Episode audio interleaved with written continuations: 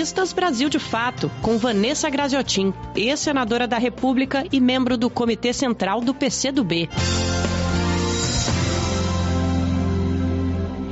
Olá, concluímos o primeiro turno deste processo eleitoral no último domingo, dia 15. Uma eleição que foi marcada profundamente pela abstenção, uma abstenção recorde, que se deve não apenas à, à pandemia, mas creio eu também à apatia da população diante é, do nível é, da política brasileira, diante da deteriorização da forma de se fazer política no Brasil. Mas a conclusão que podemos chegar, a conclusão primeira que podemos chegar do resultado das eleições, diz respeito ao grande derrotado. O grande derrotado dessas eleições chama-se Jair Messias Bolsonaro e todo o bolsonarismo. Bolsonaro imaginava que bastava colocar a mão no ombro dos candidatos e que ambos seriam vitoriosos no pleito de 15 de novembro. Não foi assim que aconteceu, pelo contrário. Os inúmeros candidatos que ele apoiou, pouquíssimos tiveram é, vitórias eleitorais, ou seja, conseguiram a eleição. A grande maioria foi derrotado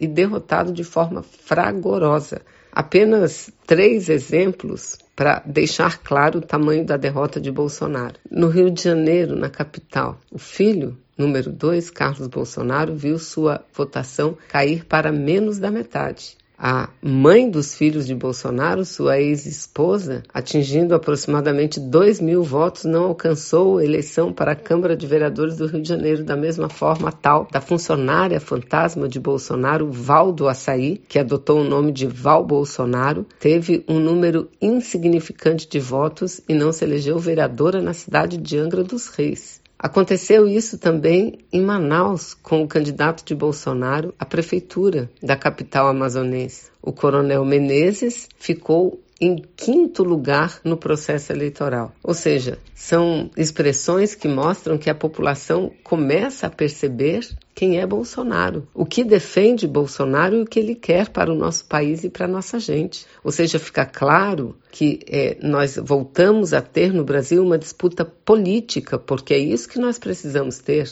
Obviamente que nós condenamos profundamente essa postura é, de discriminação, essa postura agressiva do ódio de Bolsonaro contra setores e parcelas importantes da sociedade, mulheres, homossexuais, pobres. É claro que nós condenamos isso. Mas o que deva ser o carro-chefe da nossa disputa é o projeto de Brasil. E já tivemos a primeira prova que, se conseguirmos irmos para a disputa política, nós venceremos. O que tirou a esquerda do poder não foi a disputa política, pelo contrário. Isso sempre nos manteve no poder. O que tirou o poder foi a lawfare, foi esta guerra, é, esta guerra contra essa criminalização da política, mas sobretudo da esquerda. Porque, repito, se fôssemos para a disputa política de projeto, estaríamos no poder até hoje. E é esse o grande esforço que nós precisamos fazer.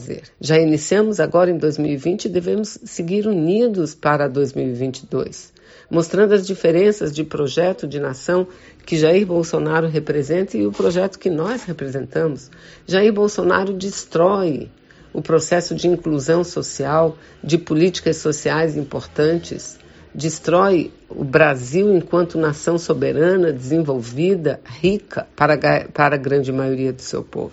Então, é essa a disputa que nós temos que ter. Em relação ao segundo turno, penso que as, as esquerdas, os segmentos, os setores progressistas do Brasil estão bem posicionados. E nós precisamos nos envolver muito nesse embate, que vai ser um embate duro, mas eu creio que poderemos sair vitoriosos em Porto Alegre, em São Paulo, nas várias cidades aonde partidos progressistas estão concorrendo. E repito, importante que estejamos unidos em torno de nossas candidaturas, em torno desse nosso projeto, desde já, no segundo turno desse processo eleitoral e mantendo essa unidade até 2022. Vamos à luta, vamos à vitória. Fala Vanessa, diretamente para o Brasil de fato. Você ouviu Vanessa Graziotin, ex-senadora da República e membro do Comitê Central do PCdoB.